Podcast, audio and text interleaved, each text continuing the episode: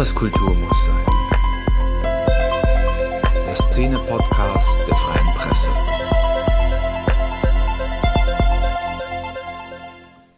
Hallo und herzlich willkommen. Hier ist eine neue Folge von Etwas Kultur muss sein. Diesmal wieder mit Tim. Und der Sarah. Und es geht um die Festivalsaison, die ja jetzt äh, wieder losgeht wobei wir uns mal dezidiert nicht um die Großen kümmern wollen, sondern... Wir haben uns ein kleines ausgesucht, ein ganz spezielles, am Mühlteich, 1200 Zuhörerinnen und es geht um Heavy Metal und das heißt das Chronicle Moschers Open Air. Genau, das ist ein Festival, was es im Vogtland in Sachsen schon sehr lange gibt. Das ist eins dieser vielen Festivals, die ähm, zu Beginn des Hypes äh, von einem kleinen Verein hochgezogen wurden. Ähm, mittlerweile gibt es von diesen ganz vielen kleinen Festivals ja kaum noch welche.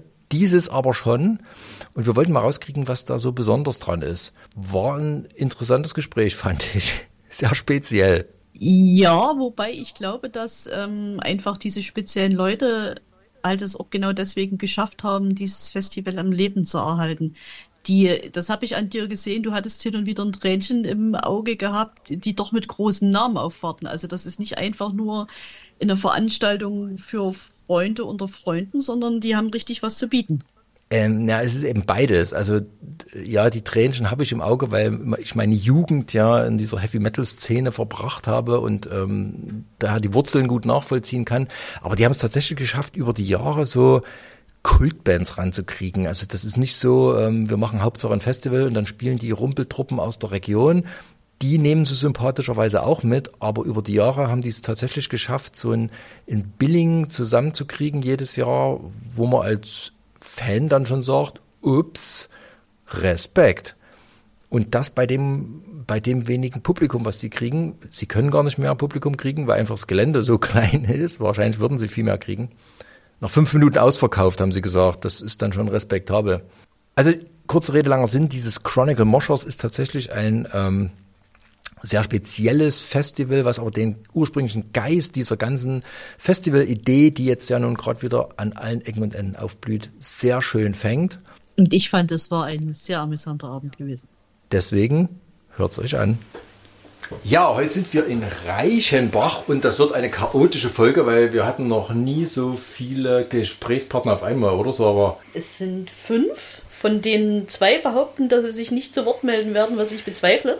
Das Und was ich auch sehen. ganz sehr hoffe, dass das nicht so ist. Es wird heute um Rockmusik gehen, es wird heute um Festivals gehen. Wir sind bei den Chronicle Moshers in Reichenbach. Hallo. Hallo. Hallo. Hallo. Hallo. Ist, glaube ich, wirklich am besten, wenn ihr euch mal der Reihe nach vorstellt, weil äh, das wird jetzt selbst mir zu viel. Okay, der Reihe nach. Also ich bin der Jan und ich bin seit Anfang 1996 in den damals noch Club eingetreten und bin auch Gründungsmitglied vom Verein. Meine Tätigkeiten im Verein sind vor allen Dingen das Bandbooking für unsere Veranstaltungen und ja, allgemeine Kontaktaufnahme und Kontakt nach außen. So, dann mache ich weiter. Ich bin der Micha, alias Burgi, so bin ich besser bekannt. Ähm, Ihr könnt gerne mit Spitznamen agieren, ne? Ja, okay, mach mal. Also wie gesagt, Burgi, ne? Ganz so bin ich bekannt. Ähm, bin hier seit meinem 14. Lebensjahr, also seit 94. Jetzt weiß aber wieder, wie alt ich bin. Egal. Ähm, bin hier aufgenommen worden in den alten Reihen. Wir kommen gleich zum, zum Kollege, der damals mit da war schon. Und ja, Metal war damals schon meine Leidenschaft. Hab dann war froh, dass ich hier eine Basis gefunden habe und bin eigentlich seit 94 da und auch Gründungsmitglied vom Verein seit 18. Da kommen wir dann später nochmal dazu. Genau. Und ich habe jetzt eigentlich den Hut auf als Vorsitzender vom Verein. Ich bin der Mafia. Ich bin eigentlich der Neugründer von diesem Club, weil er, also ich kam 84 dazu und dann sind viele von dem Club hier, also da lief ja früher unter Jugendclub in der DDR. Das war dieselbe Bude hier? Ja, ja. ja. Echt? Ja, ja. Also man muss dazu sagen, wir sind hier in einem sympathisch abgerockten Vereinsheim oder was das mal war, ja. mit Löchern in den Deckenplatten. Und ich glaube, das erste Mal seit 15 Jahren, dass ich in einer Kneipe bin, wo geraucht wird. Ja. Alles Metal. Das muss ja authentisch sein. Und, ne? und hier war halt dann so, viele haben dann, oder etliche haben dann hier einen Ausreiseantrag gestellt und dann ist der Club zugemacht worden. Dann habe ich mich in der Kultur vorgestellt und habe probiert, ob ich das wieder aufmachen darf, was auch geschehen ist. Und seitdem habe ich das dann geleitet, bis mhm. Ende der DDR. Okay. Ich bin die Tochter von Mafia, darf das seit meinem vierten Lebensjahr miterleben und bin auch Mitglied. Gezwungenermaßen oder Nein, überzeugt? sehr gern. Sehr gern. okay. Ich bin die Katja, bin jetzt seit knapp zwei Jahren erst dabei. Ich sage jetzt bewusst nicht Mitglied. Das war ich noch nie. Scherz am Rande. Nee, ähm, ja, eigentlich der Liebe wegen mit hineingeraten. Wegen uns, wegen den tollen Typen. Und dann, ja, habe ich mich in alle hier verliebt. Und seitdem auch, ich denke mal jetzt, äh, seit Anfang des Jahres richtig aktiv. Also man muss sagen, Chronicle Moschers ist ein ganz alteingesessener äh, sächsischer Metal-Club, der noch in die DDR, wir haben es gerade so ein bisschen angedeutet, gehört der noch in die DDR-Zeiten zurückreicht. Ähm, da wird es, glaube ich, auch ein bisschen drum gehen, um die Geschichte, aber äh, wir werden natürlich auch nicht drum rumkommen, heftig abzunörden. Ich möchte als erstes mal klären, was ist Moschen? Ja, was ist Moschen? Das ist eine gute Frage. Also heute, ist- man sagt immer noch Moschen, man sagt auch Headbanging. Ähm, damals war es halt, denke ich, ähm, diese eine Art Zuneigung, die man zu der Musik gezeigt hat. Man hat rebelliert, man hat lange Haare gehabt, das haben damals die wenigsten gehabt. Man hat, ähm, Mafia, vielleicht kannst du da auch noch ein bisschen was dazu sagen, wie sich Ich das entwickelt ich hat. will die SOD-Geschichte hören, Mensch. Ach, also die, Ja gut, also mit- langer Haar, das ging ja schon los in die Hippie-Zeiten. Ich habe die Hippie-Zeiten mitgemacht, ich habe Stones, Beatles angehört, dann, dann habe ich Led Zeppelin, die Purple und dann halt 1970 mit Black Sabbath wusste ich, wo es lang geht. Wie alt warst du ums- 1970? Ich bin 45er Bayer. Ja, aber Mosch äh, bezieht sich ja tatsächlich auf äh, den Trash-Metal der 80er Jahre. Deswegen habe ich jetzt schon mal SOD eingeworfen.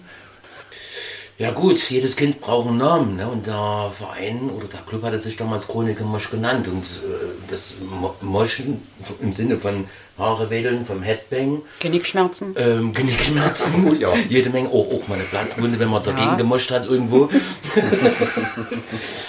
ähm, ja, äh, man identifiziert sich schon, obwohl jetzt ja viele von uns auch mittlerweile halt kurze Haare haben, aber auch mit kurzen Haaren kannst du immer noch gut moschen, weil Genickschmerzen hast du trotzdem. Meine Arbeitsthese ist tatsächlich, ähm, ich komme ja auch aus der Zeit, äh, wir hatten ein paar in der Klasse gehabt, die auch Dinge auf dem Peterkästchen stehen gehabt haben, wo ich mir nicht sicher bin, ob die das wirklich alle gewusst haben oder in, sozusagen im gleichen Nest Das macht verortet den haben. Reiz aus, dass man sich die Dinge aneignet. Man sieht was, findet es geil und macht es einfach, ohne erstmal genau zu wissen. Ja, vielleicht ist es ja auch auch- nicht wichtig. Also vielleicht ist es völlig in Ordnung, dass jeder so seine eigene Vorstellung von Moschen hat. Das zum einen und ich denke, äh, es gibt bestimmte Begriffe, die man sich, wie- ihr das sagt, äh, damals vielleicht aufs Fe- Federkästchen gekritzelt hat. Also ich habe das nicht gemacht, bei mir waren es immer Bandnamen, die ich drauf gekritzelt habe, äh, die ein gewisses Zugehörigkeitsgefühl äh, vermitteln. Ne? Also ey, ey ich habe das auf meinem Federkessel stehen, ich gehöre dazu, ich bin genauso einer. Ich komme äh, komm aus der Clique ne? und aus der Szene. Das, den anderen das zeigen, das kann man mit dem Wort moschen, moschen, das kann man auch mit anderen Worten, denke ich. Wie, wie hatten sich das für euch entwickelt? Wie gesagt, äh, heute finden ja Moshpits bei jedem Kinderfestival statt. Ne? Also Tokyo Hotel rufen ja problemlos zu sowas auf. Also ich denke, also kann auch gar nicht jemand anderes was sagen. Ja, ja, erzähl. Ähm, wir können das ja nur aus unserer Perspektive ähm, ähm, erzählen. Wir haben auf unseren Veranstaltungen, gerade ähm, auch letztes Jahr, haben wir auch Moshpits, Circlepits und so weiter und so fort. Aber äh, auf die Art von Konzerten, wo wir gehen oder die wir selbst veranstalten, ist so ein Pit eher selten. Ja, da wird wirklich, Headbanging ist dort ein, ähm, hat die Oberhand, sag ich jetzt mal. Ne? Also beim Impericon Festival seid ihr eher selten. Ja, ja, es gibt natürlich Mitglieder von uns, ne, die da auch zugange sind. Ne, und das zu Recht, weil es, ist- es sind tolle Veranstaltungen. Ähm, aber wir sind ja halt musikalisch doch schon eher oldschool eingestellt. Und da ist das Headbanging noch im Vordergrund. Es wird auch mal, gibt auch mal ein Pit, ne? Bei guter Laune, einer zettelt an, andere machen mit. Aber es ist nicht die Regel bei uns. Headbanging ist eigentlich Genau. Umschreibt mal, wo ihr so ungefähr den Verein stehen seht. Ich meine, ihr, ihr repräsentiert ja auch irgendwo so die Metal-Szene aus dem Vogtland, aus dem Reichenbacher Vogtland, sag ich mal. In Magnetkirchen sieht es etwas anders aus, wie wir wissen. Da ist der Poser-Rock hochgehalten. Ihr seid so eher die harte Fraktion im traditionellen Sinn. Na gut, Schützenhaus war früher Power Metal eigentlich, also Dickert und, und die ganze Sache. Das war ja direkt der Grave Dickert Fanclub. Genau, da haben wir aber Pink Cream 69 Ja. gespielt und solche.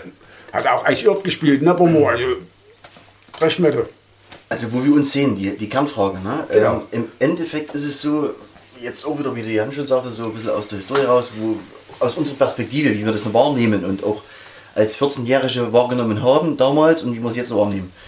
Im Endeffekt ist es ja so, das ist ja auch das Schöne, die Vielschichtigkeit im Metal-Bereich. Ne?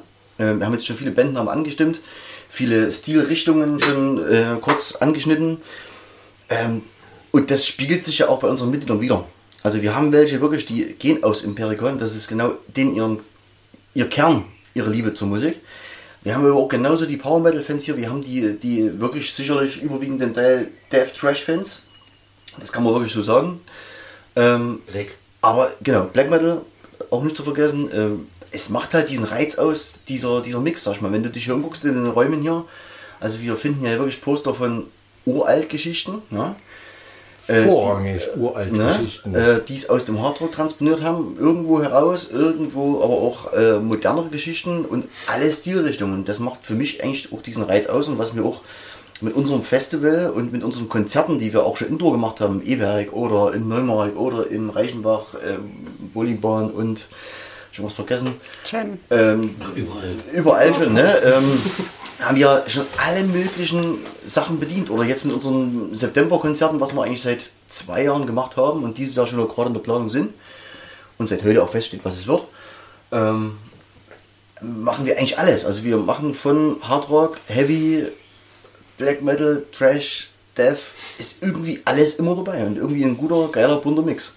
Ja, du hast vollkommen recht. Ähm, Also man kann vielleicht einfügen für die Leute, die den Club ja nicht sehen, die Wände sind tapeziert tatsächlich fast ausschließlich mit alten Rockhard-Postern aus den 90ern. und die hängen auch seitdem. Obwohl ich sehe da ein altes Disillusion-Plakat, äh, sehr schick. Depressive Age haben sich ja gerade wieder Neue, reunied. genau. Genau. Die eine Eine Show in Berlin, die muss auch äh, sehr gut gewesen sein. Ich wollte aber ganz, ganz kurz nochmal ähm, auf das vorige Thema eingehen. Äh, weil wir natürlich aber auch ein bunter Mix sind an, äh, also Metal als Kernbegriff, aber wir haben halt aus allen musikalischen Genres des Metals haben wir halt Fans. Ne? Aber keiner ist verschlossen irgendwo äh, und sagt, ach, äh, ich höre jetzt kein Black Metal, das ist mir so blöd ne? oder irgendwas. Aber man kann trotzdem, wir sind äh, Oldschool äh, Metal Club und wir gelten auch als eines der familiärsten, gemütlichsten Extrem-Metal-Festivals in Deutschland. Äh, Wir sind ein Extremfestival. Bei uns wirst du immer mal ein paar mh, musikalische Farbtupfer erleben, aber größtenteils sind wir schon da absolut ähm, auf der härteren Schiene gelandet. Äh, weil wenn du den Mix jetzt zu bunt gestaltest, dann hast du wieder äh, nicht dieses Publikum, was wir, dieses Stammpublikum, was wir jetzt haben. Gerne auch immer neue Leute gesehen. Ne? Aber Man kann ja spoilern, ihr habt dieses Jahr tatsächlich Messiah aus der Schweiz ja, am Start. Eine Kultband aus den End War 80ern. Zeit, dass man die live senden. Ja, also Messiah ist schon, äh, ist schon eine Nummer, wo wir uns sehr drüber freuen. Wir hatten natürlich auch schon andere Größen ne, ähm, da und äh, da waren wir auch sehr froh oder stolz drauf. Ne.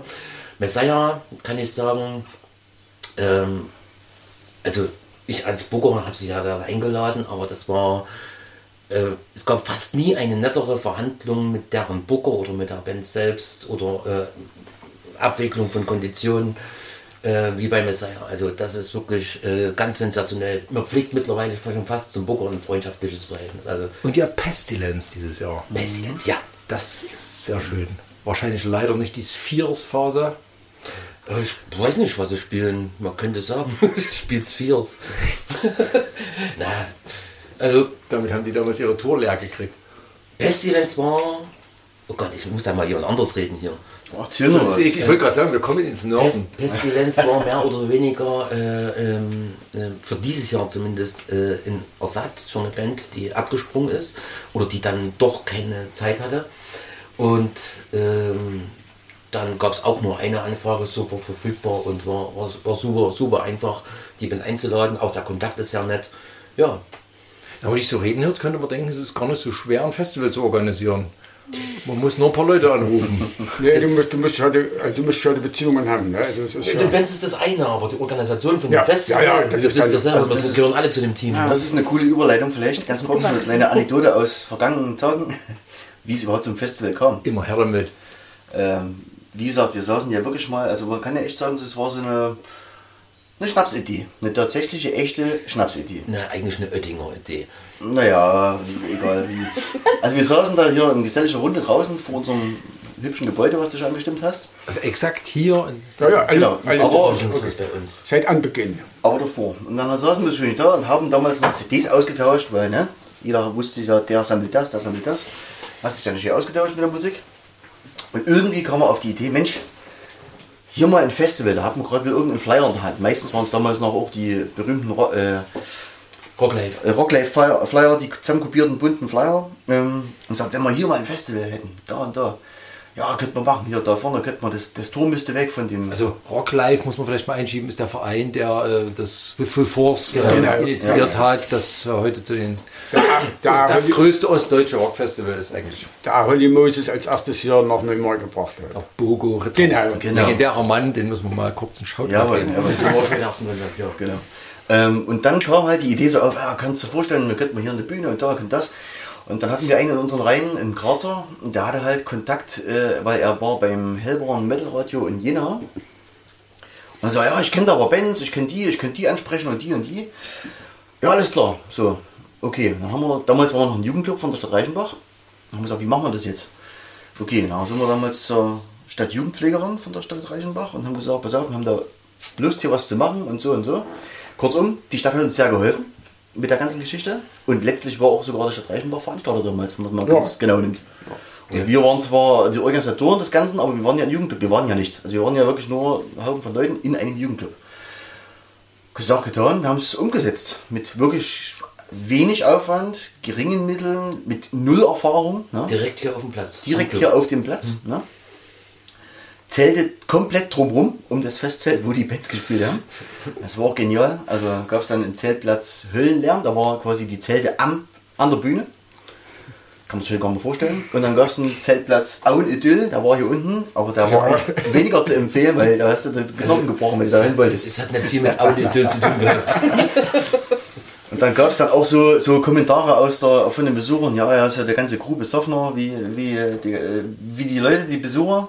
Und trotzdem hat es funktioniert. Ne? Und es war schon irgendwie ein krasses Gefühl, wo dann hier auch mal so ein Nightliner äh, hier im Kunstdorf stand und wir es irgendwie gestemmt haben. Also wir wissen bis heute noch nicht wie, aber es ging. Und das aber mit einer äh, absolut kleinen Anzahl an Helfern. Ja. Da waren wir vielleicht 25 Mann Ja, und haben ein ganzes Open Air gemacht. Wenn man jetzt äh, dran denkt, dass jetzt unser Open Air 130 Mann vielleicht frisst an, an, an Crew. Das ist schon Und Unterschied. dann hat sich das halt alles so weiterentwickelt. Dann wollten wir das dann nochmal machen. Das haben wir auch gemacht. Und dann irgendwie so ab dem dritten Jahr haben dann die Nachbarn gesagt, so, naja, so mitten in der Wohnbebauung ist das nicht ganz so geil. Ne? Deswegen haben wir gedacht, jetzt müssen wir uns irgendwie bewegen.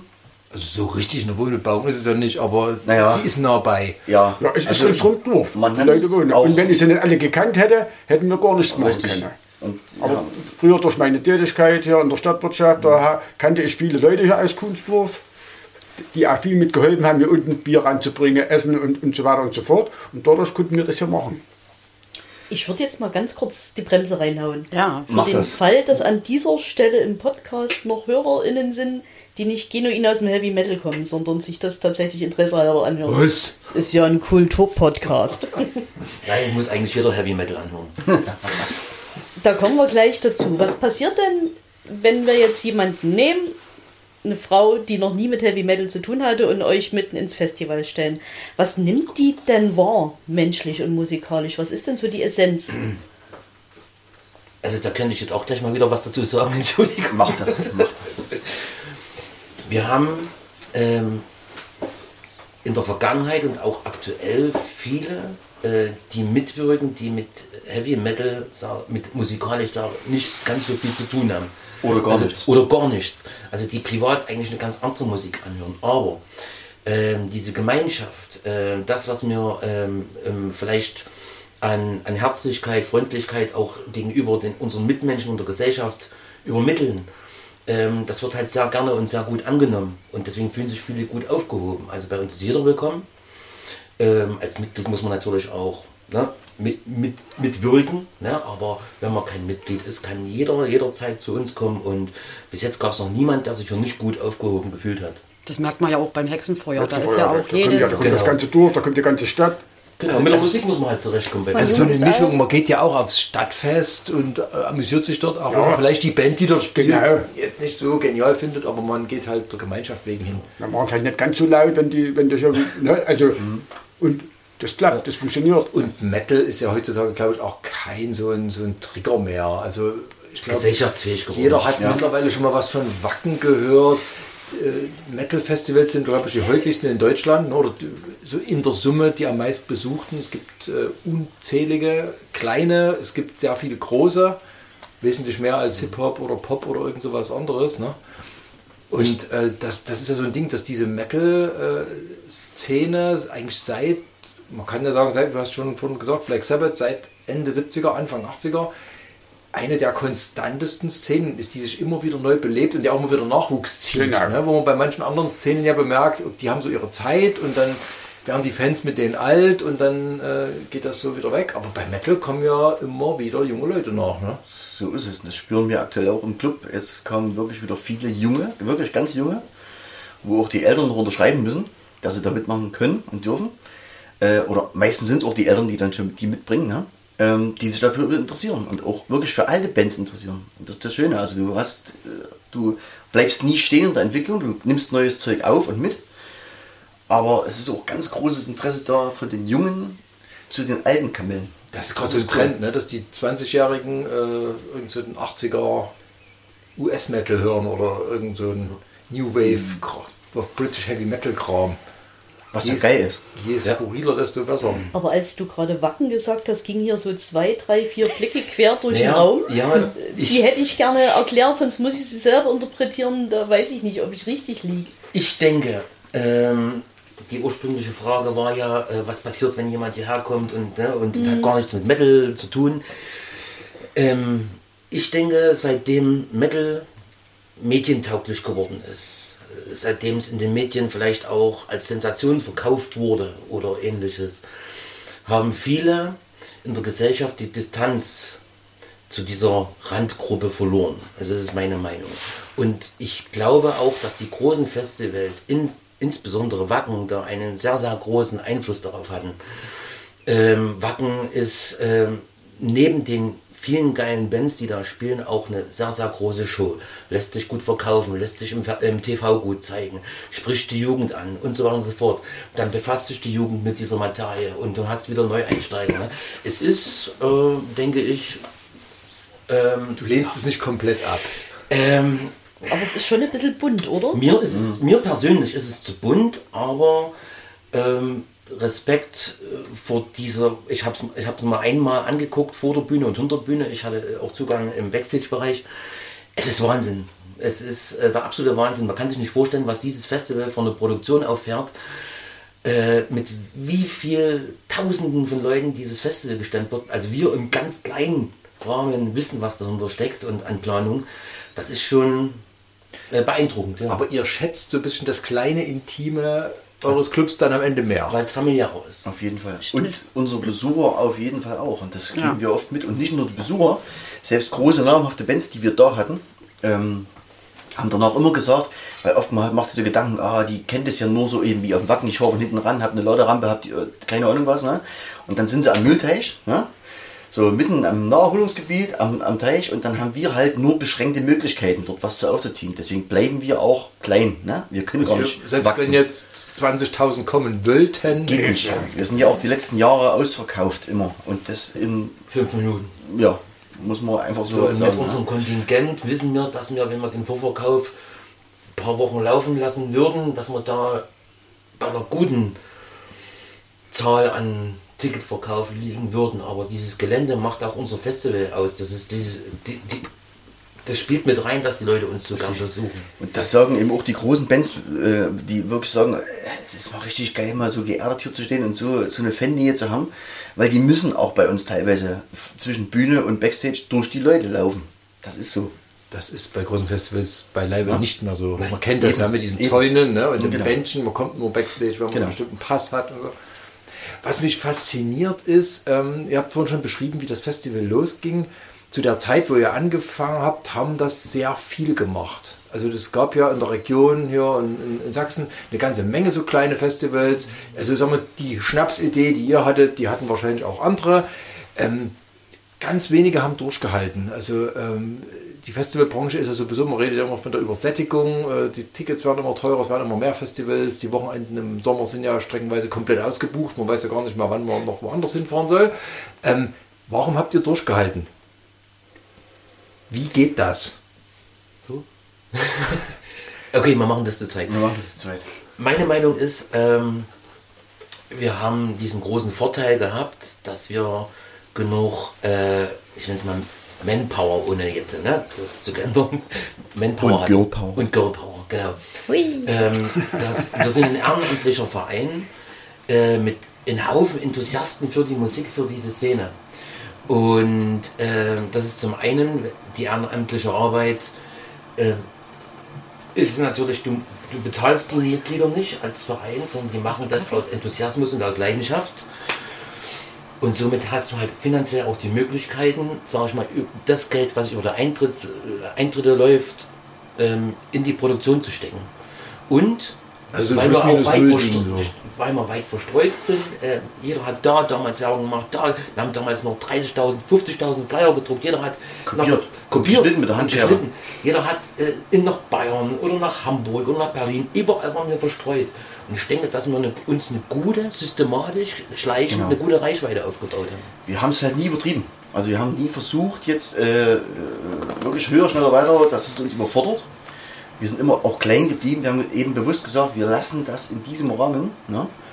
Und deswegen haben wir uns auch gehalten, sage ich mal so. Und haben, sind, haben nie über unsere Verhältnisse gelebt. Jetzt, dass wir so schnell ausverkauft sind, äh, ist auf der einen Seite wirklich wunderschön. Das ist irgendwo auch so ein bisschen eine, wie soll ich sagen, eine Genugtuung für die ganze harte Arbeit der Erstjahre. Denn da saßen wir oft mit Abendkasse noch lange, lange da, bis fünf Minuten vor der letzten Band und hatten immer noch eine rote Zahl. Ja? Und bei uns ist die schwarze Null das Schöne ne, an der Sache. Und das Ziel. Und das große Ziel. Äh, und das war immer ein harter Kampf, weil es war immer mit großem Risiko verbunden. Auch mit finanziellem Risiko. Ne? Und äh, da wir es nie übertrieben haben und immer nur stückelweise und haben auch das, was wir in den letzten Jahren, sag ich mal, dieses kleine Plus, was wir hatten, haben wir immer umgesetzt in eine Verbesserung für die Gäste, nie in eine Vergrößerung. Also wir haben zum Beispiel, bestes Beispiel jetzt, ne, früher war immer, was du heute auf den Festivals auch nicht mehr hast, äh, die ganzen Dixie-Boden. Ne? So, da haben wir halt irgendwann mal gesagt, jetzt nimm mal Containerlösungen, wo ich ein ordentliches, ordentliche Toilette habe. Das wollen wir mittlerweile so, wenn wir auf ein Festival fahren. Ne? Ist mittlerweile auch Standard. Wir älter werden. Ja, auch das. Ne? äh, aber haben immer versucht zu verbessern. Ne? Von der Technik, von, von dem ganzen Drumherum, auch um es den Leuten so angenehm und auch den Bands so angenehm wie möglich zu machen. Aber ihr habt jetzt auch ähm, Festivals mit anderen gemeinsam gemacht. Also Club Seilerstraße, ähm, Das ist eine- Zwickau habe ich gelesen. Nee, das ist in- eine Veranstalterpartnerschaft, kann man Okay. sagen, oder Freundschaft. Äh, ähm, dieser Club in Zwickau, der macht ein Ding für sich. Äh, wir machen unseres, äh, aber in Absprache, was die Termine betrifft. Wir haben aber auch schon, weil wir äh, das leider keine Indoor-Location haben, äh, uns dort eingemietet und schon Veranstaltungen gemacht. Ja. So Art wie Warm-up oder ähm, Genau. ähm, Band-Contest, auch wenn das Wort abgedroschen ist. Das machen ja auch etliche Festivals. Ne? Genau. Aber was gut, was gut funktioniert, ist Das waren Ja, fünf arschgeile ja. Bands, die da Genau. gespielt haben. Und ich sag mal so, wir, ja, uns fehlt tatsächlich die aktuell die Indoor-Location, weil wir haben ja neben dem Festival, was natürlich das Hauptding ist im Jahr, hatten wir auch früher auch ganz viele eigentlich oder sehr, sehr häufig und regelmäßig Indoor-Konzerte gemacht. Äh, auch um den Nachwuchs zu, mit, mit irgendwo einzubauen, nochmal äh, und eine Bühne zu geben. Ähm, da fehlt es uns aktuell an Locations. Wir hatten mit dem E-Werk in Reichenbach zum Beispiel, da haben wir auch so, so Dinger gemacht wie auch größere Geschichten wie äh, Crematory und End of Green. Propane, Propane hatten wir da. Ähm, Envil, genau. Hat man Also richtig Rotschau, coole ne? Geschichten auch. War auch eine geile Location. Da waren Parkplätze da, das war alles schick. Fehlt uns aktuell. Ne? Rotschau de Linde hat man. Roger Ne? Linde. Ja, So, und deswegen kam es auch dann was? Reut, das Volkshaus. Reut, Volkshaus. Genau. Also Ja. äh, dieses äh, Sterben der, der Dorfsäle sozusagen, das trifft euch was das angeht, ins Mark. Ja, richtig. Also manchmal denke ich, ähm, es ist schade, dass wir für, für drei, vier zusätzliche Mucken im Jahr, dass wir nichts haben. Manchmal denke ich, okay, zwei würden auch reichen. Es ist ja auch immer ein relativ großer Planungsaufwand. Ne? Und äh, man hat ja auch noch was anderes zu tun, als jedes Wochenende irgendwo dann nur für seinen äh, Verein zu arbeiten. Ähm, es läuft ganz gut so, wie es ist. Vielleicht ergibt sich irgendwann mal noch was. Da sind wir ja Schauen wir mal. Nicht auf der Suche, aber wir halten die Augen und Ohren trotzdem offen. Schön wäre es wie mit unseren äh, Freunden, zum Beispiel im Skullcrusher Club in, in Dresden. Die haben halt eine geile Location, die haben oben ihren, ihren Club und haben unten die Möglichkeit, dort Live-Konzerte abzuhalten. Das fehlt uns halt hier. Du siehst das Gebäude, also hier ein Live-Konzert in dem Gebäude machen geht ja leider gar nicht. Dass Haben wir, überhaupt ausschenken durft, wundert mich ja. das haben wir, haben wir zwar auch schon, auch schon gemacht, ne? Das haben wir zwar auch schon gemacht mit unserer eigenen Band, mal ein kleines Mini-Konzert gegeben. Aber ich kriege doch immer Bandbewerbungen, wo drin steht, wir sind so oft bei euch im Club, wenn Konzerte Genau. sind. Ja. Löschen. Das ist vielleicht auch so ein, das ist vielleicht auch so ein Ding, dass in der Metal-Szene halt immer wieder Bands hochkommen, was, was glaube ich auch ein bisschen auffällig ist. Ne? Also gefühlt hat ja jeder Metal-Fan auch selber eine Band. Und wahrscheinlich nicht nur gefühlt. War bei uns ja nicht anders, ne? Wir hatten ja auch den großen Traum, mal eine eigene Band und wir, Jan und ich, haben damals angefangen mit Artless äh, als klassische Garagenband, ne? Also wirklich. In der Garage, In, das stimmt. in Garage meiner Eltern, genau. So, Und Trankcomputer von Diske Genau. Diskette. genau. Also ist Metal ja schon so ein, so ein, ja, so ein Lifestyle, den man, der sich dann so in, in alle Lebensbereiche rein. Äh, Wenn du die zwängt. Mucke, wenn du die Mucke fühlst und, und lebst, wie es hier viele machen, dann hast du natürlich auch selber diese, diesen, diesen Drang, da auch mitzumischen aktiv. Also sprich, wenn es geht als Musiker, sofern man es kann. Wie ist denn der Stellenwert des Festivals aus eurer Sicht in der, in der Szene? Also was mir aufgefallen ist, ihr hattet ganz am Anfang natürlich allerlei Rumpelbands, sage ich jetzt mal ein bisschen despektierlich, aber über die Jahre, wenn man sich so dann die, die Line-Ups durchgelesen hat, hat man gesagt, ups, was, es ist, ist ja immer äh, exquisiter und äh, ich will nicht sagen seriöser, aber es sind immer mehr Kultbands dazugekommen, die man jetzt nicht vermutet hätte, dass die ja an so einen kleinen Dorfteich kommen, um dort aufzutreten. Das muss unser Booker erklären. Das Phänomen. Ich denke, ähm, das ist eine, gut, eine gute Frage, wo wir, wo wir uns zählen. Also ich bin ja nicht, nicht nur Booker, ich bin ja auch, sag ich mal, äh, für die Öffentlichkeitsarbeit und kriege immer die Feedbacks und so. Ne? Also als einer der Ersten, ich gebe die ja auch dann weiter. Ich glaube, dass sich einfach unsere kontinuierlich gute, freundschaftliche und fannahe Arbeitsweise ähm, ausgezahlt hat und wir eher so diese äh, non-kommerzielle freundschaftliche Ebene und Beziehung zu unserem Publikum haben oder auch nach außen vermitteln. Ähm, das können wir auch ganz getrost machen, wenn wir ein Verein sind, ehrenamtlich. Wir müssen damit nicht unbedingt Gewinn erzielen. Aber da, dadurch, dass unsere Veranstaltungen, zumindest das Open Air, sehr gut laufen und einen sehr guten Zuspruch haben, ist es ja einmal das Feedback zu, für unsere Arbeit und der Lohn, der einzige Lohn, den wir haben für unsere Arbeit. Ähm, das sagt viel. Ja, jetzt habe ich ein bisschen den Faden verloren. Was Es ging ja eigentlich um, Es ging die großen Bands, die man wie jetzt die, haben. wie die Bands eigentlich das, das Festival sehen. So. Ich meine, Ach so, so, die- so ein die- Festival lebt ja eigentlich schon davon, wenn die Bands sagen, ach, dort musst du mal hin, dort ist geil. Und also es spricht sich ja auch in, auf der anderen Seite rum. Ja, Also, ja. Die machen das lieblos und dort macht es einfach Laune. Es ist so, dass keine große Band von alleine anfragt. Weil die Zeiten haben sich jetzt auch gerade in den letzten drei Jahren sehr, sehr äh, straff geändert. Auch von den Arbeitsweisen der Agenturen. Und du musst schon selbst Also man kommt schwerer an die Band direkt ran, sondern die Band wird vertreten durch eine Ja. Booking-Agentur, die Immer, dann quasi... immer. Selbst bei also, mittelgroßen Band, genau. Na? Das geht ja immer weiter runter in die Ja. Subkulturen. die Anfragen müssen schon mir stellen. Also wir kriegen auch manchmal ähm, Tourangebote und das ist nicht unhäufig. Das Problem ist bloß, dass wir immer mit unserem festen Termin am 2. Juni-Wochenende außerhalb der Tourperiode von den äh, Bands liegen. Das heißt, wenn wir größere Bands buchen, dann sind die immer aufs Open Air exklusiv gebucht. Wir bemühen uns manchmal auch noch Anschlussshows zu finden oder die Agentur hat selber eine Idee, dass die Kondition für das einzelne Festival passt. Na, Man teilt sich ja dann schon ein bisschen in Reisekosten oder irgendwas rein. Aber die Bands nehmen dieses Festival, äh, die größeren Bands, ähm, sehr wohlwollend an, muss ich sagen. Manchmal am ersten blicke ein bisschen skeptisch. Ja, weil erst mal gucken, wo sie hinkommen. Ja. Das ist halt Da irgendwie sehr ja einfach. äh, wir haben zwar auch schon äh, unsere Reihenfolge, wie eine Band äh, in Empfang genommen wird, aber es klappt halt nicht immer. Da kommt halt auch mal irgendeiner, der am Bierwagen eine Schicht hat und jetzt Feierabend hat und nimmt die in Empfang. Ne? Also da gucken die dann schon manchmal ein bisschen komisch, aber es klappt weitestgehend. Äh, Die, die, so, sind wir mal ehrlich, ähm, Also da kommen dann auch schon manchmal so Tourmanager an, die natürlich gewöhnt sind, Oh, ja, eine professionelle Arbeitsweise. Also mit Tourmanager schon so ein bisschen das rote Tuch.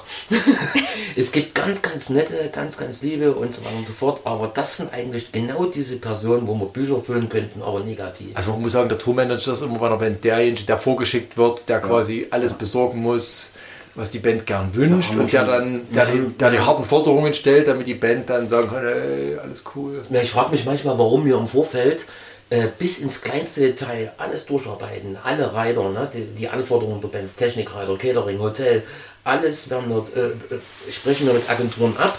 Es ist alles geklärt und dann kommt der Tourmanager und sagt, nee, es ist alles anders. Ja, dann sind uns ja die Hände am Auftritt oder am Festivaltag dann auch gebunden, da ist noch irgendwas zu ändern. Also die können man dann dir, schlecht noch frische Ananas und 500 Gramm Koks ich her oder so. also die können dir, die können dir das Leben schon zur Hölle machen. Das haben wir auch schon mal erlebt wirklich. Und das ist dann, das artet dann teilweise auch wirklich aus in, in, in Lächerlichkeiten, sag ich mal. Du hast dort, du hast dort eine Kapelle stehen, die in geilsten, derbsten Metal spielt, die auch absolut die Musiker selber umgänglich sind und cool drauf sind. Und die schicken dort aber ihn vor, der was präsentieren will, weil eigentlich sonst nichts kann. Ne? Und spielt sich da auf wie, wie sonst was. Also da haben wir schon Sachen durch. Das war schon extrem. Spannend ist natürlich die Frage, was die unangenehmsten Bands waren, aber das kann man jetzt schwer sagen. Nee, an. Aber nee, das würde ich, du äh, einfach mal die witzigsten Geschichten. Nein, ja, ach, den Geschichten, da, da könnten wir auch Bücher füllen. Das wissen wir. Genau, die skurrilsten Über unangenehme Bands wollen wir nicht reden, Rote Gummibärchen? Nee, gelbe, Gelbe M&Ms. Ach, gelbe- M&Ms gelbe. M&Ms. Nur gelbe M&Ms. Aber da kann auch die Band nichts dafür. Das war auch Den Namen erwähnen wir nicht der Band, aber es war wirklich mal eine Forderung äh, im Catering-Reiter, äh, nur gelbe M&M's. Ja, das ist aber doch ein alter Trick. So. Da- Das wird doch gemacht, Ja. um zu checken, ob die Rider gelesen haben. Äh, wir hatten es auch wirklich, die- es wurde dann äh, gefordert. Es kam auch einer rum, der hat dann auch wirklich den Container durchgeguckt und hat abgehakt die Liste, ob wirklich auch alles da ist. Auch das hat man. Das heißt, ihr habt tagelang blaue und, und, und rote M&M's Wir haben das nicht oder? gemacht. Das haben wir wirklich nicht umgesetzt, Okay. weil es war uns zu albern. Es, es wird auch mittlerweile in den Vorverhandlungen, ne, gerade wenn ich die Reiter prüfe, da wird auch so viel gestrichen schon. Da ist manchmal Bühnenhandtücher, die haben wir alle da und die sind auch sauber, frisch gewaschen. Aber wir lassen uns wieder die Farbe, die Größe und mit welchem Weichspüler gewaschen vorgeben. Da stand alles schon drin. Ne, also, Also du hast- gestrichen und fertig. du hast- Aber das funktioniert tatsächlich. Da kann man auch als kleiner Verein sagen, nö, machen wir nicht. Ja, mit, mittlerweile haben wir, sag ich mal, irgendwo die.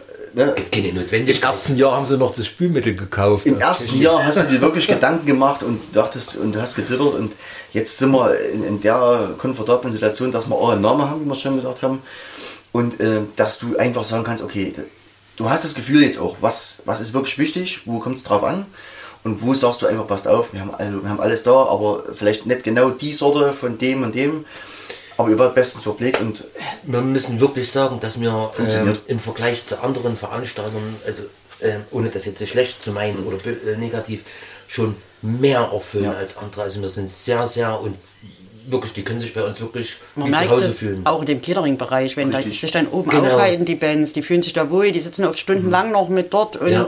feiern mit, ne, mit uns. Und das ist zum Beispiel auch eine Antwort auf die Frage, warum es oder großen Bands, größeren Bands bei uns gefällt, weil die werden umsorgt, familiär umsorgt. Das ist jetzt nicht, hier, geht jetzt in das Zimmer rein, da habt ihr eine Platte und da liegt euer Essen drauf und ansonsten geht ihr auf die Bühne und tschüss. Ne, das läuft schon ein bisschen anders bei uns. Also ihr wollt die Bands auch schon als Verein so ein bisschen näher kennenlernen. klar. Natürlich. Und, und gerade das ist, ist was die- gerade die, die da drinstehen hatten. Wir brauchen einen abgeschlossenen Raum, beheizt mit Spiegel und das. Genau die waren dann am allerlängsten oben in unserem Gemeinschafts-VIP-Band- und, und Crewbereich und saßen am längsten da. Haben sich am wohlsten gefühlt. Für uns ist es im Vorfeld Aufwand. Wir müssen einen extra VIP-Bereich schaffen, abgegrenzt, Strom, Bänke, Tische rein, äh, das Essen, die Getränke. Ne? Und dann hast du dir die Arbeit gemacht und dann wird es gar nicht Nee, genutzt. dann sitzen die alle mit oben. Ja. Haben alle Spaß und fühlen sich wohl. Und ja, das, waren denn die überraschendsten Bands? Musikalisch oder menschlich? Sowohl als auch. Menschlich sind sie alle cool gewesen eigentlich. Viele lustige Geschichten und alles musikalisch. Also früher hatten wir eine Band, die hat man dann dreimal eingeladen. die hat unseren Verein ziemlich getroffen, also positiv. Das war Switchdance aus Portugal. Ja, die waren ja. Die waren geil. Die wollten ja immer wieder kommen. Ja, Genau. ja, ja, die waren menschlich geil, die waren musikalisch geil, die, die, das ist so ein bisschen äh, modern Trash, im Stil von Two Sended, sag ich jetzt mal. Die hat damals Two Sended mitgebracht. Genau. Genau. Wir, wir kennen ja eine Band, wir kannten die ja nicht. Die sind mit auf Tour, können wir die? Ja, klar, nehmen wir. Und die, waren, die haben wir dann immer wieder genommen. Weil die einfach geil waren. ja. Verrückte Portugiesen, geil. Dann gab es eine alteingesessene Band, aber den Namen will ich jetzt eigentlich nicht kundtun. Ne? Das, das gipfelte da, dahingehend, dass die sich geäußert haben, wo denn hier in der Bronx? Und haben dann, der Sänger saß dann auch in seinem Auto, saß dann halt drin, ist dann kurz vom Gig rausgekrabbelt, hat dann abgezogen, ordentliche Show, war alles gut, also das Publikum hat nichts gemerkt und ist danach wieder abgedampft. Wollte auch gern, äh, dass wir einen Merch erstellen, kein Problem, haben wir gemacht. Mercherin sagte dann, es war eine Mercherin in dem Fall, ähm, die schreien alle nach, nach CDs, weil er hatte ihr nur einen Karton voll T-Shirts gegeben. Und die Leute wollten aber gerne CDs kaufen. Ne? Da bin ich halt hin, geklopft im Auto, ging die Scheibe runter. Äh, hm? Die Leute schreien nach CDs. Ah, ich bring da keine CDs mit her. Ich sag, "Ey, sorry, aber deine Fans wollen CDs von euch kaufen. Ich kann das ja nur so sagen. Ja, ging die Scheibe wieder zu und dann, also ich war froh, wo sie vom Hof waren. Sagen wir mal so. Bestimmt Black Metal. Nein, Nein, nein, nein, nein. Also wir waren bitterböse enttäuscht. Ich habe dir die Anekdote von uns mal erzählt von einem der Festival-Shirts, wo der Name draufsteht in dem Jahr, wo es war, den ich bis heute ungetragen in meinem Schrank liegt, weil ich es einfach nicht mehr anziehe. Andere haben danach komplett ihre ganze Diskografie von der Band verkauft, aber wie gesagt, lassen wir es. Es wird auch, äh, es wird auch für uns in der, in der Planung oder so, in der OLDA, zumindest auf dem, auf dem Festival oder im Vorfeld, ne, wenn man mit den Agenturen oder Bands selbst in Kontakt ist, nach den vielen Jahren, also wie du vorhin schon gesagt hast, oh, man hatte früher, ne, dass alles klappt und so.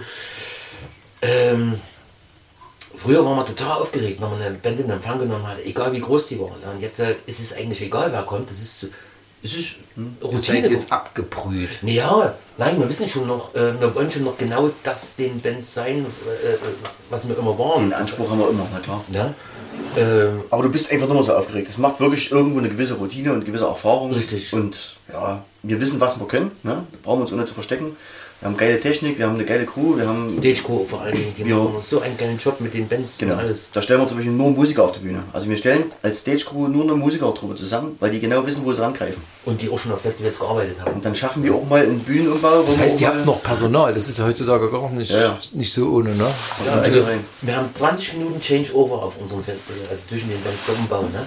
Teilweise müssen wir die ganze Backline, also die Boxen, Gitarrenboxen, Bassboxen, Schlagzeug, alles was auf der Bühne steht, umbauen.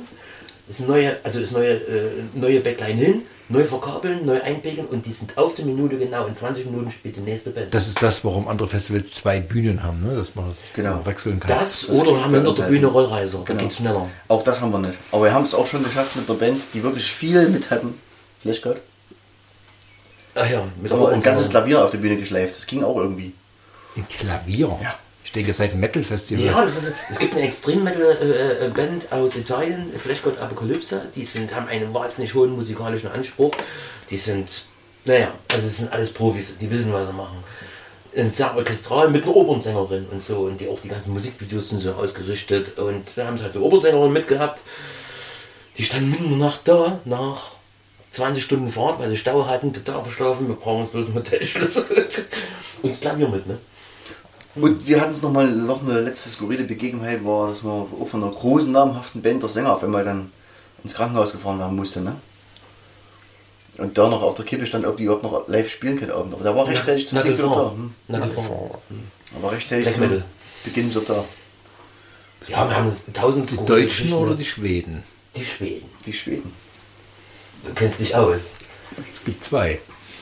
Das ist immer blöd, wenn sich jemand auskennt. Da können- Ich, habe mir das so vorgestellt, dass man hier der andere sehen kann. Ich kenne mich nicht aus, ich habe hab den Namen noch schon mal gehört.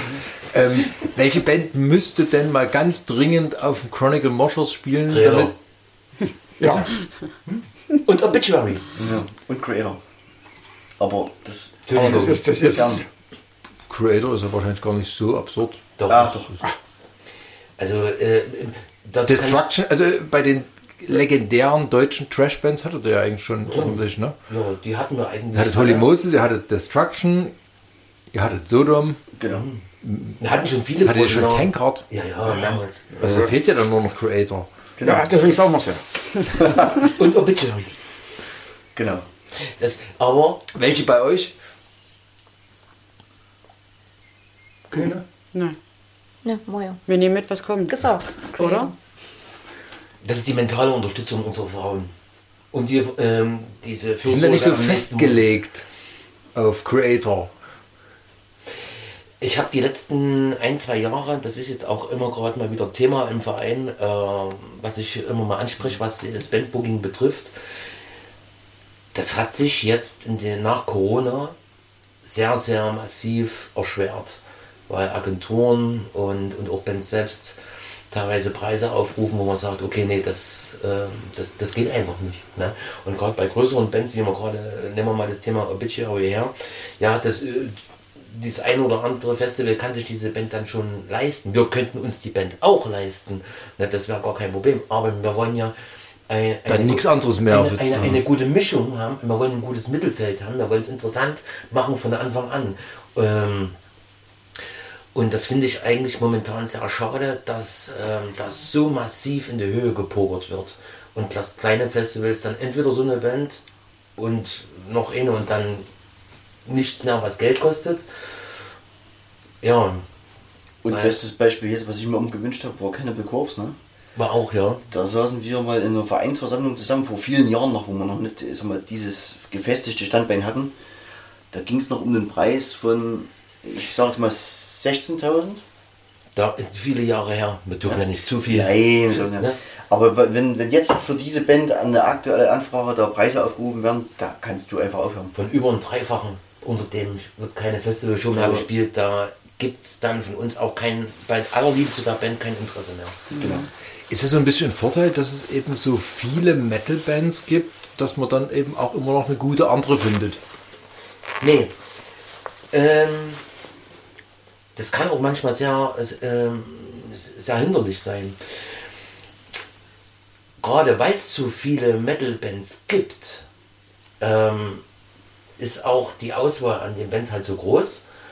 Und als Veranstalter musst du ja trotzdem denken, für welche Band gibst du jetzt Geld aus. Du möchtest zwar auch viele unterstützen, dass du einfach mal eine Plattform bietest, um zu spielen, ne? also eine Bühne bieten, bieten, weil die Band einfach gut ist und so. Aber wenn es ums Geld ausgeben geht, musst du trotzdem ein kleines bisschen wirtschaftlich denken, dass du mit den Bands, die du buchst, das Geld auch wieder reinkriegst in deiner Veranstaltung.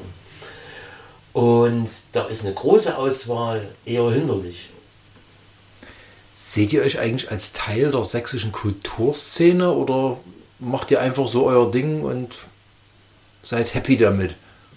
Nö, sehen wir uns schon, auf jeden Fall. Und es gab ja auch mal diese sogenannte Metal-Achse, die ist zwar nie so richtig publik geworden, ne? es war so ein Zusammenschluss von mehreren Clubs so. Die gibt es aber schon noch. Auch, ja, Was ist die Metal-Achse? kurz erklärt du's. Äh, unser Partnerverein, der, der, den ihr Booker oder auch das Gesicht nach außen äh, mit Namen Annie, die werden viele in der Szene kennen, der hatte damals mit mir zusammen die Idee gehabt, wir müssen irgendwie alle ähm, Metal-Clubs oder einige äh, ähm, oder Veranstalter aus Ostdeutschland zusammenbringen. Und äh, beim ersten Ideensammeln sind uns ein paar Clubs eingefallen und aus Ostdeutschland und wir haben eine gute, gute Clubpartnerschaft dann entwickelt und die war äh, dann diese ganze Clubpartnerschaft ist eher zu einer Freundschaft geworden mit so einem Miteinander. Wir haben die Veranstaltungen besucht, die haben unsere Veranstaltungen besucht und, und so weiter und so fort. Jeder war überall und weil man sich immer wieder gesehen hat, ist eine gute Freundschaft entstanden. Und das ist diese Metal-Achse aus, aus Ostdeutschland. Die gibt es prinzipiell noch, muss, äh, hat aber natürlich auch sehr gelitten äh, aufgrund zwei Jahre war nichts, äh, Corona und müsste mal wieder ein bisschen gepflegt werden. Aber das liegt nicht nur an uns alleinen.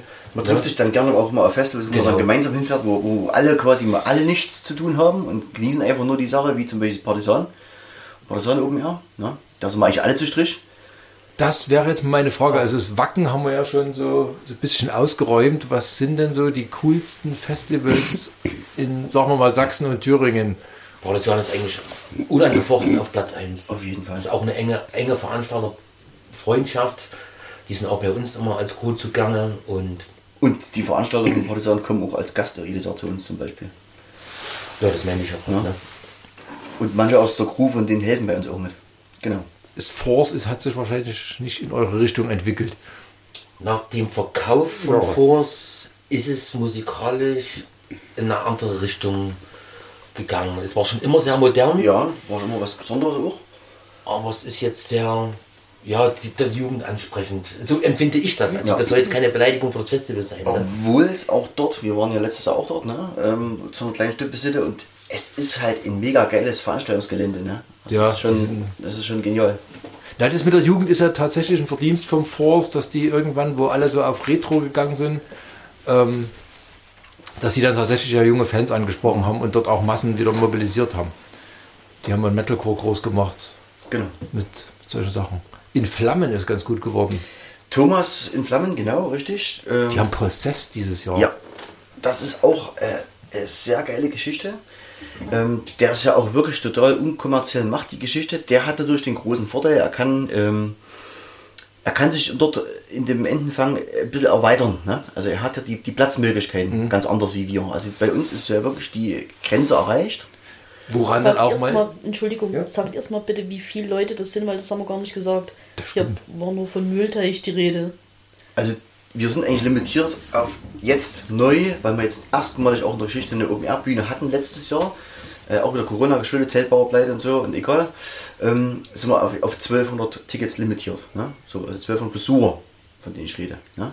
Was beim Thomas ja das, das Problem nicht ist. Der hat ja Flächen zum Erweitern, der kann auch größer werden. Ne?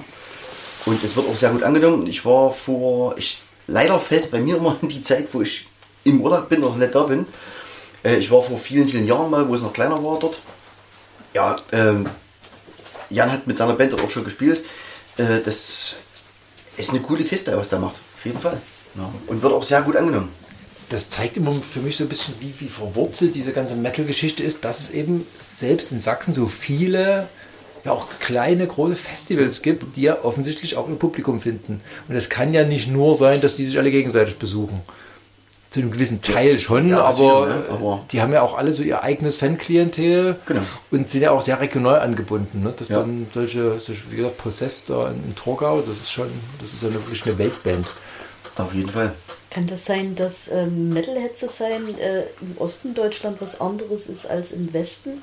Einfach auch aus der Geschichte heraus. Bei euch steht es ja auf den T-Shirts, Established 1982, da war ja, ähm, da waren wir ja noch kein Metalhead, da waren wir Metaller oder ein Heavy. Ne, Eine Metaller, äh, Mettler. Oder Heavy, Heavy. Genau. Heavy, genau. und Oder- wurde oder ja hart, so es ging eigentlich bisschen mit Hardrock, anders ne? von der Seite angeguckt, glaube ich, mich zu erinnern, als, als das heute ist. Schwingt das da noch mit rein? Also ich, Ja, es sind also mein Alter noch viele, äh, egal auf Konzert oder oben Erde, wenn ich so gucke, aber wenn wir bei Priest waren vorher, ich ne, das, das Also ich ja glaube schon, dass die ja ich. DDR-Geschichte da noch mit, mit rüberspielt. Und Ne? kennst ja auch fast alle. Also ich muss sagen, wenn ich dort hingehe, ach, das ist ja der, das ist der, wenn er schon gestorben ist oder was, das ist. Ja, da kommen ja manche mit Rollader und haben ihr Bier oben und ihre Zigarette und so, wir müssen halt noch mal dort hier. Also ich glaube, im Westen ist tatsächlich so die Ruhrpott-Geschichte. Ne? Ja. Ja, das, das, das ist, ist äh, das, das ist so, so, so eine Spezialität, ne? dass da kommen ja auch Creator und so, dass dieses Essen. dort spürst du es auch heute noch. Und ich bin auch gerne im Ruhrpott, ich habe da auch Freunde und war auch schon auf vielen, vielen Konzerten wirklich dort. Ähm, das ist eine, wirklich eine eigene Welt nochmal. Also das ist richtig auch äh, bis heute, also bis in die jetzige Zeit, äh, sind dort Konzerte auch ein Erlebnis. Und da habe ich auch das Gefühl, dort gerade wenn du im Büro im Matrix stehst und dort Sodom spielst, da ist eine ganz andere Bewegung auch drin in der Halle. Ne? Das ist tatsächlich auch, glaube ich, wirklich so ein Arbeiterklassending gewesen im Ruhrgebiet. Ja. Wogegen das in der DDR schon, ich- ich- klingt komisch, aber irgendwie so ein Ingenieursding war. Ne? Über alle, Also, alle, alle, alle, ja, alle Gruppen. das war- Vom Ingenieur über Arbeiter, Bauern oder. Aber es war nicht so ein Arbeiterklassending wie im Ruhrgebiet. Ne? Das hast du Das- das, das war ja so- Da kamen die, die kamen, das waren Metaller und das gut. Genau. Also ist das nicht gefragt worden, was machst du, was machst du? Also alle Musik. Metal hat gereicht. Wenn, wenn und Und dort war es halt auch noch schwieriger. Also ich kenne es ja aus den Zeiten nicht mehr. Ich habe 94 angefangen, da war ja der Wende schon durch ne? mit, mit, mit der Kiste. Ähm, die Plattenbeschaffung oder überhaupt der Zusammenhalt war anders. ne? weil die Musikbeschaffung, das war ja auch schon der hat das gesammelt, der hat das Genau. und du hast es dann ausgetauscht. Ob das Zwickau war, ob das, egal wo die herkamen, ja, die kamen ja manchmal von her hier in den Club. Wir haben mit Bogo ja vorhin schon erwähnt, der hatte zu DDR-Zeiten T-Shirts gemalt. Ja. haben, es ist viel gemalt. Aber wie? Oder, oder, oder Also, gestickt. sah Wir haben, wir haben uns gedruckt. sticken lassen, hier, die in der Stickerei waren, die haben halt dann die Vorlagen haben dann die Aufnäher gestimmt. Was mir dazu noch einfällt zu dem Thema ist, ich, ich, ich kann dafür keine Begründung finden, ähm, aber es gibt viele Bands, die sagen, sie spielen doch eher im Osten als im Westen, auch heutzutage noch, auch immer noch aktuell. Im Westen die Veranstaltungen, also die Ost-West-Trennung ist für mich eh Geschichte, aber äh, Es gibt tatsächlich Bands, die im Osten ein Understanding haben. Du hast vorhin schon Gravedigger erwähnt. Ich glaube, die, die haben, es gab Jahrzehnte, da haben die nur ihre Ostfans überlebt. Das ist auch nicht so verbreitet. Ich war zehn Ja. Jahre in Bayern, ich wüsste nicht, Ja, und Kräftiger war ja dass da einen Club gab oder. durch Schützenhaus ja, in, in, in Markneukirchen. Die haben ja das wieder in, ins Leben gerufen. Die haben dann ja angeschrien, also so kenne ich das. Die hätten dann angeschrieben, aber dass man die ganze Truppe wieder zusammen und dann so ging eigentlich wieder Kräftiger von vorne los. Die war ja Schluss. Das Nach stimmt, der ja, dritten das war eine, war eine der ersten Stronger Than Ever, ihre Ja, und dann, und dann ging das wieder, also dann sind ich ja wieder, also wieder einen Namen gehabt. Und auch gut so, also es haben dann noch viele schöne LPs gebracht. Ja, wie gesagt, solche Clubs wie Schützenhaus und Magnenkirchen, da gab es halt nach der Wende hier etliche so verteilt. Zwickau war da, Der Zwickau war ja wieder, das war mehr so der, der Trash, Death Metal, Aue, 10 oder Black Metal. Und, und oben war der Power Metal, also Schützenhaus.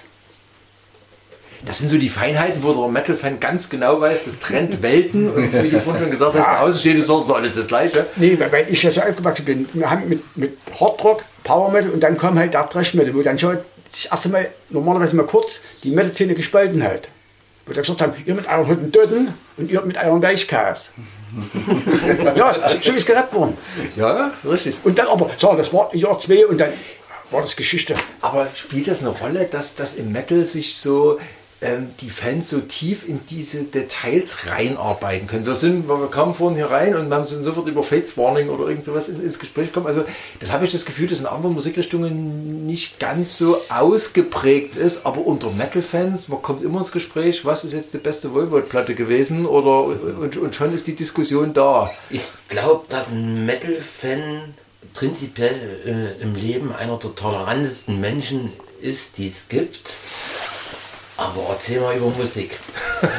oder um, um, um, meine Lieblingsbands oder irgendwas. Und jemand sagt da was Gegenteiliges. Da ist, könnt, könnt, ist Diskussionsbedarf. Ja, genau, es ist dieses, Freund, es ist dieses freundliche Fetzen. Man kann sich, Das doch- man das kann sich bis aufs Messer Genau. über, über irgendein Album streiten, aber es geht am Ende ja nur um die Musik. Ja, natürlich, das ist auch immer kein, kein richtiger Streit, ne? aber das ist wie bei, stehen sich zwei Frauen gegenüber und äh, die beide sind so der Meinung, dass sie was Schönes anhaben und die eine sagt der anderen, steht dir nicht so gut. So, und genauso ist ein Metalhead, was seine Favoritenbands, da ist er schon, denke ich mal, empfindlich, sind wir doch alle da ein bisschen, oder? Also man muss auch ein Basiswissen mitbringen, ne? so als Metal-Fan. So einfach mal zur Tür reinkommen und Musik hören, Im reicht Grundbasis nicht. wissen, aber das ist, mit, das ist ja so riesig, diese Szene und die, diese Vielfalt, das, du kannst nicht alles wissen. Nein, das kann niemand. Aber das spielt eine Rolle. Also man muss als Metal-Fan so ein bisschen... Aber du merkst es auch bei den Jüngeren jetzt, die bei uns jetzt im Club ankommen, die beschäftigen sich schon intensiv mit der Geschichte. Also Das wundert mich eben. Das ist ja kein Generationending. Zu DDR-Zeiten hat man noch vermutet, okay, wir waren halt ausgehungert, wollten den Westkram und haben uns dann halt so reingestresst. Ne? Aber das ist ja, wenn du so junge Menschen mit 20 triffst, die wissen ja mehr über Omen-Platten als... Und dann ist es ja auch wirklich so, früher hast du, hast du CDs gekauft, also ich rede von, von mir, in meinem Alter habe ich dann irgendwann angefangen mit CDs kaufen, ne? Äh, dann hast du, bist, egal wenn deine Scheibe rauskam, dann bist du in deinen örtlichen Plattenladen damals noch gefahren, es gab ja in Reichenbach hier, ne? Unten gab es ja einen Diele. In Diele.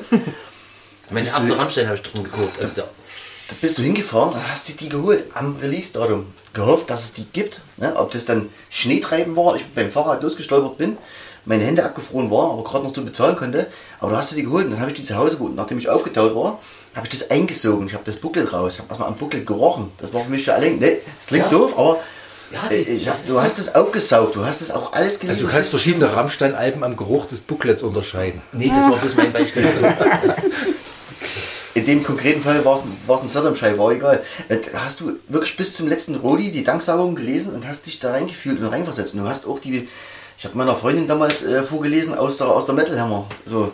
Hat die gebracht. null interessiert, ne? aber ich saß halt da und hab, ich Aber war kannst halt du das erklären, wo das herkommt? Also aus welchem Bedürfnis heraus? Enthusiasmus, Ah. Faszination für die Musik. Mein Schlüsselerlebnis war äh, letzter Schultag, dritte Klasse. Da weiß ich noch, sind wir durften wir Musik mitbringen. Das war ja so gerade die nach der Wendezeit. Und da hat Kassetten, ne? Kam, kommen da Kassetten und dann hin und her. Und irgendwann hat der ACDC mit. Da habe ich das erste Mal erst Kontakt überhaupt mit so einer Musik gehabt, mit, mit härterer Musik. Ne? Und bin dann raus und das nächste, an dem gleichen Tag noch, gelaufen zur Bushalte, war dort oben der Trabi gestanden von einem Kollege.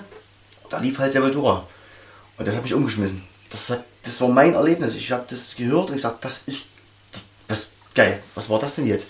Bin nach Hause gefahren und wusste, mein, mein Nachbar, der war ein paar Jahre älter, dass der die Mucke hört. Ich bin rüber, ich habe geklingelt, stumm geklingelt. Ne, ich sag hier, der war gar nicht da. Ich sag, Eva, ich brauche hier von Micha, da muss ich unbedingt melden, ich brauche Kassetten.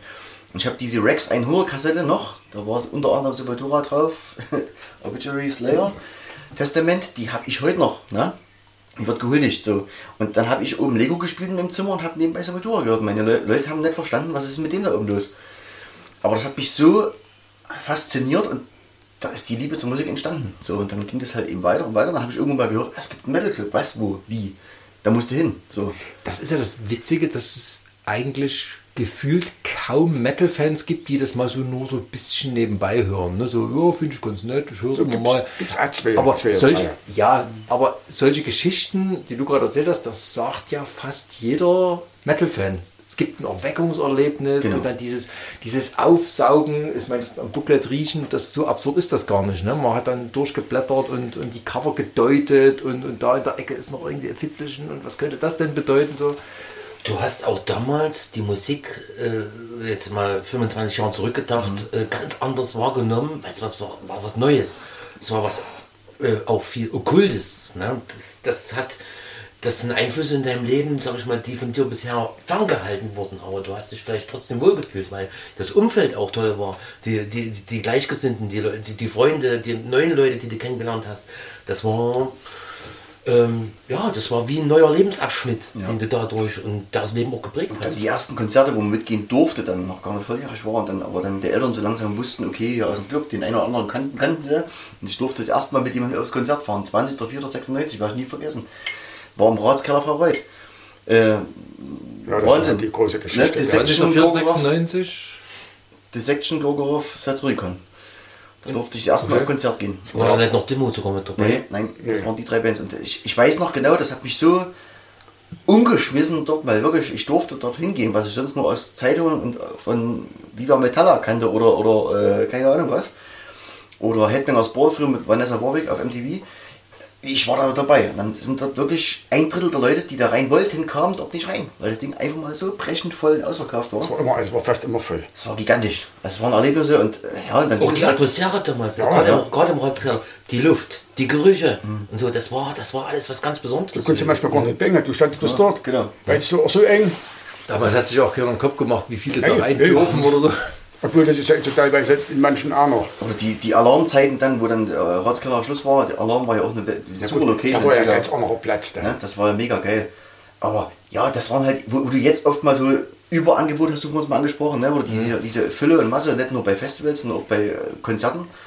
Weil klar, die Bands verdienen mittlerweile mit ihren Konzerten mehr Geld und mit Merchverkauf, wie, wie sie früher mit Plattenverkäufen verdient haben. Weil die Streaming, das wäre ein ganz anderes Thema jetzt, aber 100.000 Streams verdienst du ja nichts dran, auf Deutsch gesagt. Ja, ist richtig. Ne? Und äh, ja, da, da war einfach so Konzert noch was ganz Besonderes. Und gerade dann ne, haben wir die Flyer, wenn der Bogo, der Bogo runterkam, hat dann wieder einen neuen Stapel Flyer angelegt.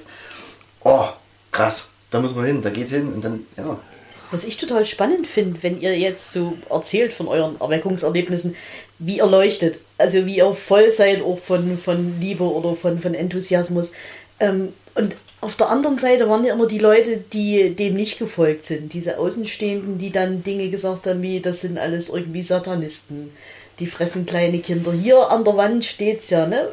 Verleiten Heavy Metal Songs zum Selbstmord. Das ist ganz Aber das ist ich glaube, das hängt hier ironisch, oder?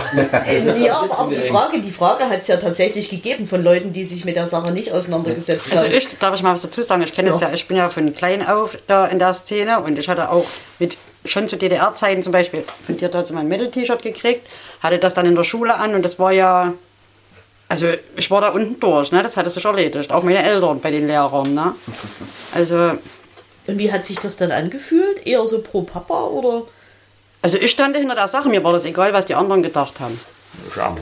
Ja. Muss man ja aber auch Nein, also Ich als glaube, so ein bisschen Schule. der Knackpunkt war in der Tat ähm, der, der Film von Michael Moore, Bowling for Columbine, weil äh, da, da handelt er von diesem Highschool-Massaker und da war so die erste, da war der erste Impuls, das ist die Schuld von Satans Rock. Also die, die Täter sind durch Satans Rock ähm, verleitet worden. Und bis dahin war das eigentlich eine völlig gängige Anschuldigung, ne? dass du gesagt hast, also wenn irgend so was Schlimmes passiert ist, das waren schon die, die, die Jugendlichen, also da, Na, auch zu DDR-Zeiten, dass jemand jetzt, äh, dass er jetzt lange Haare hatte oder diese T-Shirts hatte oder so, das ist ja auch schon komisch angeguckt worden. Das zeigt so ein bisschen, wie spießig die DDR war, Ja. weil eigentlich Ja, Metal in der DDR ja im, im Ende der DDR so als, als äh, äh, bevorzugte Jugendkultur staatlich fast sogar gefördert wurde. Ja, also es, gab, es, gab, es gab Metal-Radio und sowas. Ja, also das das, hat man, man hat gemerkt, das ist eine unpolitische Jugendkultur. Genau. Ähm, die Leute wollen einfach ihre Mucke hören und saufen. Und die machen nichts Politisches, das war ja in der DDR so. Und da hat man das gegen Ende der DDR tatsächlich so ein bisschen staatlich unterstützt, vorsichtig. Aber die Lehrer an den Schulen waren ja trotzdem Spießer. Aber das ist ja auch das, was ich vorhin schon mal so ungefähr äh, gemeint habe, ähm, dass seitdem der Metal halt medientauglich geworden ist, hat diese, hat diese finstere Kraft äh, gegenüber der, der, der Gesellschaft ähm, ein bisschen verloren. Es ist immer bunter geworden, siehe wieder Thema Wacken. Das Es ist provoziert nicht mehr so. Es provoziert Genau. nicht mehr. Ne? Aber es gibt ja die genug, Leute haben sich dran gewöhnt. Es gibt trotzdem noch genug Platten, Texte, wo du das für dich selber wiederfinden kannst. Also das Aber muss das jetzt, fällt jetzt nicht mehr so auf. es muss aber ja auch nicht. Ja. Oder hast du das Bedürfnis, äh, durch Reichenbach zu gehen und die Leute sollen dich sollen die Straßenseite wechseln? Äh, nee, das Bedürfnis hatte ich noch nie, aber äh, irgendwo war es mal äh, früher so. Ne? Du warst halt mit deinen Nietenarmbändern Ja, unterwegs und haben dir sie schon. Blöd angekotzt. Ich habe tatsächlich den Eindruck, dass Heavy, Heavy Metal so ein Genre ist, wo, wo Wahrnehmung und, und Wirklichkeit sehr weit auseinandergehen. Oder gingen früher, bevor die Zeiten Ja, sich da so äh, verbreitet haben.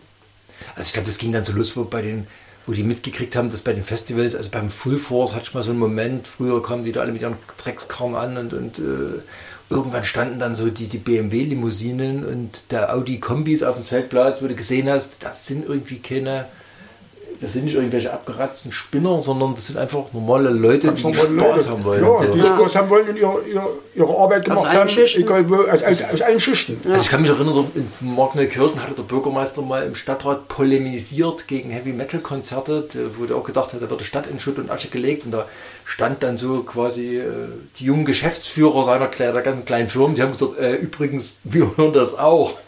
Und da kam dann, also wie, wie tief das da schon in die Gesellschaft äh, also no- normal war eigentlich. Guck dir doch mal ähm, die, die, einige Die Hard Fans an von heute. Ne? Oder, oder auch von damals. Ähm, man ist ja damals auch immer so ein bisschen, ähm, ich nenne es jetzt mal einfach so, auch als Assi hingestellt worden. Ne? Also schwarze Klamotten, äh, Bier trinken und diesen Krach anhören. Du bist ja auch teilweise im Volksmund ein Assi gewesen. Aber was haben wir denn für Mitglieder oder auch enge Verbündete? Das sind von Ärzten, Rechtsanwälte, das ist alles dabei. Das ist eine Leidenschaft, das ist eine Lebenseinstellung. Deswegen kann man trotzdem gebildet sein und seinen äh, ordentlichen Job nachgehen. Na, aber das, das Wissen war halt damals nicht da. Es ist Mitte der Gesellschaft geworden. Ja. Einfach weil wir waren zu viele. Ja. Es ist ja so Mitte der Gesellschaft geworden, dass Lord of the Lost beim ESC auch verlieren durfte. Das ist ein ganz anderes vor ihm. Thema. Das, ja. Seid ihr da jetzt sehr angepisst oder eher traurig? keine Oder fasst es euch gar nicht an? Ja, gucken wir uns ja eh- sowas Ja, es eh wurde ja als Also, haben- verkauft. Ja, das, das ja, das ist, berührt uns überhaupt nicht, sag ich mal so. Überhaupt nicht. das ist Aber Lordi haben tatsächlich ja schon mal so Ja. einen Beitrag äh, sogar gewonnen. Lordi war irgendwie äh, auch hm, ein bisschen zu, zu Kasper für mich persönlich, Ja, ja. aber irgendwo auch cool. Also ich war nie Fan, ich habe die Musik jetzt nicht sonderlich gemacht, aber irgendwie war es trotzdem geil. Die haben das Ding durchgezogen. Quasi sahen sie ähnlich aus, aber waren geiler. Und nächstes Jahr wollen sie wahrscheinlich noch mal Rammstein verpflichten. Das machen die nicht, glaube ich nicht. Dann hätten sie wieder Platz 1. Ich denke würde ich ja. jetzt dagegen halten. Ja, das war ein sehr schöner Abend, fand ich. Wir können Stunden erzählen. Wir können Stunden erzählen. Allein, also wir haben es so, so es, es flogen hier so Triggerimpulse von verschiedenen Bands durch den Raum. Schwer Ich weiß, was du heute anmachst, Metal hören. ähm, Das mache ich tatsächlich gelegentlich. Immer 24 Stunden, du, wenn du Nee, schläfst. das, ne? Testament, practice Das what finde ich, das finde ich zum Beispiel auch in der Szene. Früher war das tatsächlich so. Du hast eben nur Metal gehört, aber viele Metal-Fans, die ich kenne, die hören das, die leben das auch so, aber die hören mittlerweile auch mal was anderes. Kenne ich nicht. Das kann ich Echt? auch nicht. Ja, das muss ich jetzt mal. Gut. Echt? Ich, ich sehe, du guckst mich entsetzt an. Also wenn ich, wenn ich mal das Dienstauto habe und muss mal irgendwo hinfahren, dann, dann gibt es natürlich sowas nicht, ne, ist klar.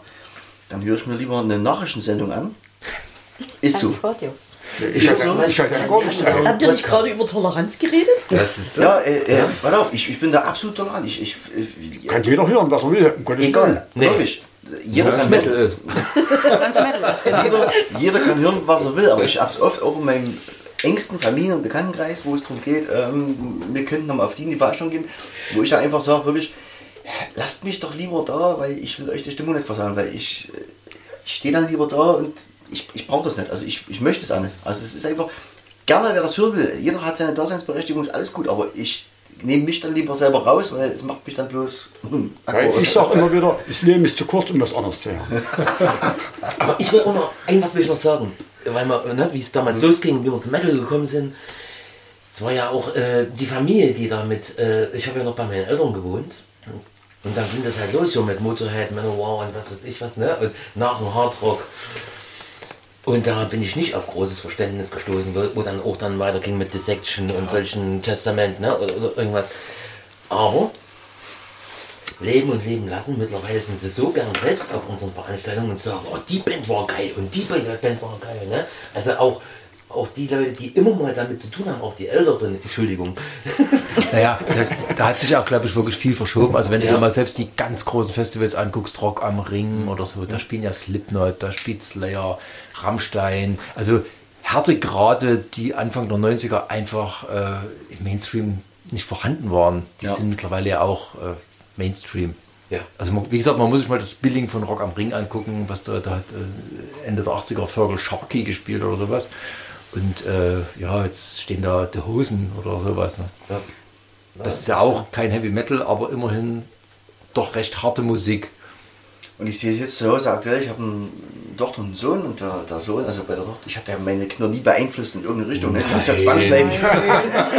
Aber sie, sie, sie haben es ja, sie haben es ja, gesagt, zwangsläufig. sie haben es ja zwangsläufig mitbekommen, wenn wir Auto gefahren sind, weil wie gesagt, bei mir im Auto läuft nichts anderes. Ne? Nicht beeinflusst, gar nicht. Ha- haben sie es auf jeden Fall mitbekommen. So. Und die Tochter hat es wenig berührt und so, ne? Oder der Kleine ist jetzt 10. Den hat es relativ schnell gepackt und der hat jetzt seine eigene Playlist. Jetzt sind wir ja angekommen in der heutigen Zeit. Dann quatscht der Abend halt, wenn er ins Bad geht, sich Bett fertig macht. Ähm, Alexa, spiele meine, meine Playlist und dann kommen teilweise härtere Sachen, die ich anhöre. Also der hat schon richtig derbes Zeug und fängt jetzt auch an mit Schlagzeugunterricht nehmen und so. Und der hat da irgendwie einen Besen dran gefressen. Also ich, Wie wir schon gesagt hatten, für Nachwuchs ist gesorgt. Und jeder Metal-Fan muss unbedingt eine eigene Band gründen. Versuchen wir jetzt nochmal Schluss zu machen? Ich bedanke mich ganz herzlich bei euch. Das war sehr angenehm. Ja, Hat uns Und- sehr gefreut. und auch viel Spaß beim Chronicle Moshers in diesem Jahr mit Pestilence. Messiah, Ilsbus, Jungle Rot Jungle Rot, ja. und viele weitere. Team Pestilence. Alles klar, danke. gut, danke auch. Danke.